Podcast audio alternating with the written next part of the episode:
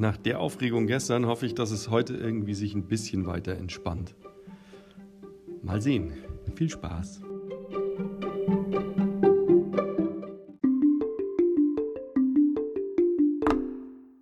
Siebzehnter Dezember. Außer einem Riesenschrecken hat Soja zum Glück nichts abgekriegt. Trotzdem hat sie keine Lust, heute auch nur eine Pfote vor die Tür zu setzen. Als Bruno dann auch noch ein Versteck mit vielen bunten Paketen findet, wird der Tag das reinste Fest. Fragt sich nur, für wen.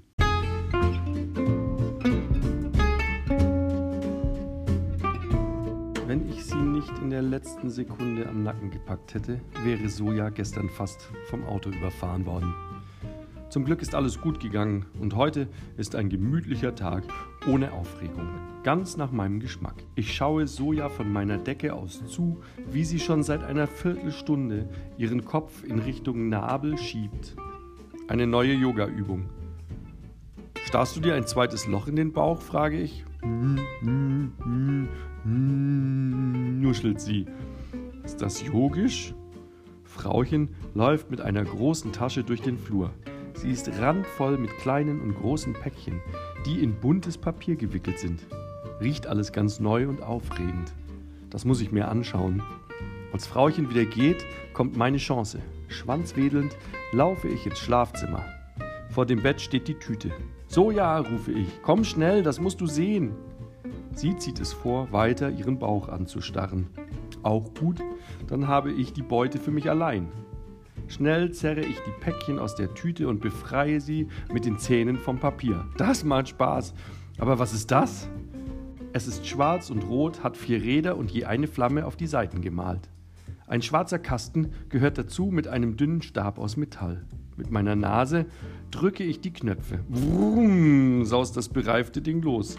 Geschickt lenke ich das Gefährt mit einer Pfote Richtung Wohnzimmer. Es hat ordentlich PS. Aufgepasst, rufe ich und gebe Gas. Die Rennsemmel saust los, direkt auf Soja zu. Soja hört das Geräusch, macht ein entsetztes Gesicht und springt im Sechseck. Hopp auf die Couch, ein Stück die Wand hoch, hopp wieder runter auf den Boden, die gegen mir überliegende Wand hoch, auf den Fernseher und mitten hinein in den Weihnachtsbaum. Diese Mieze hat ein Tempo drauf, so schnell kann ich gar nicht gucken. Als sie wieder Boden unter den Füßen hat, sieht die Wohnung aus, als hätte eine Bombe eingeschlagen. Zwei Fotobilderrahmen und der Abreißkalender sind von der Wand gefallen.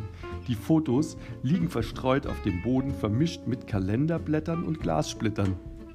In der Tapete sind tiefe Krallenspuren. Der Weihnachtsbaum hängt da wie ein Schluck Wasser in der Kurve und zwei Porzellanengel, die vorhin noch da waren, sind wohl vor Schreck in den Himmel aufgefahren. Soja sieht mich mit starrem Blick an, als hätte jemand in ihrem Kopf die Pausentaste gedrückt. Dann fällt sie in Ohnmacht.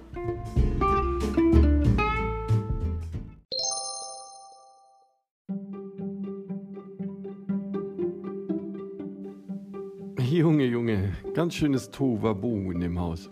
Morgen geht's weiter.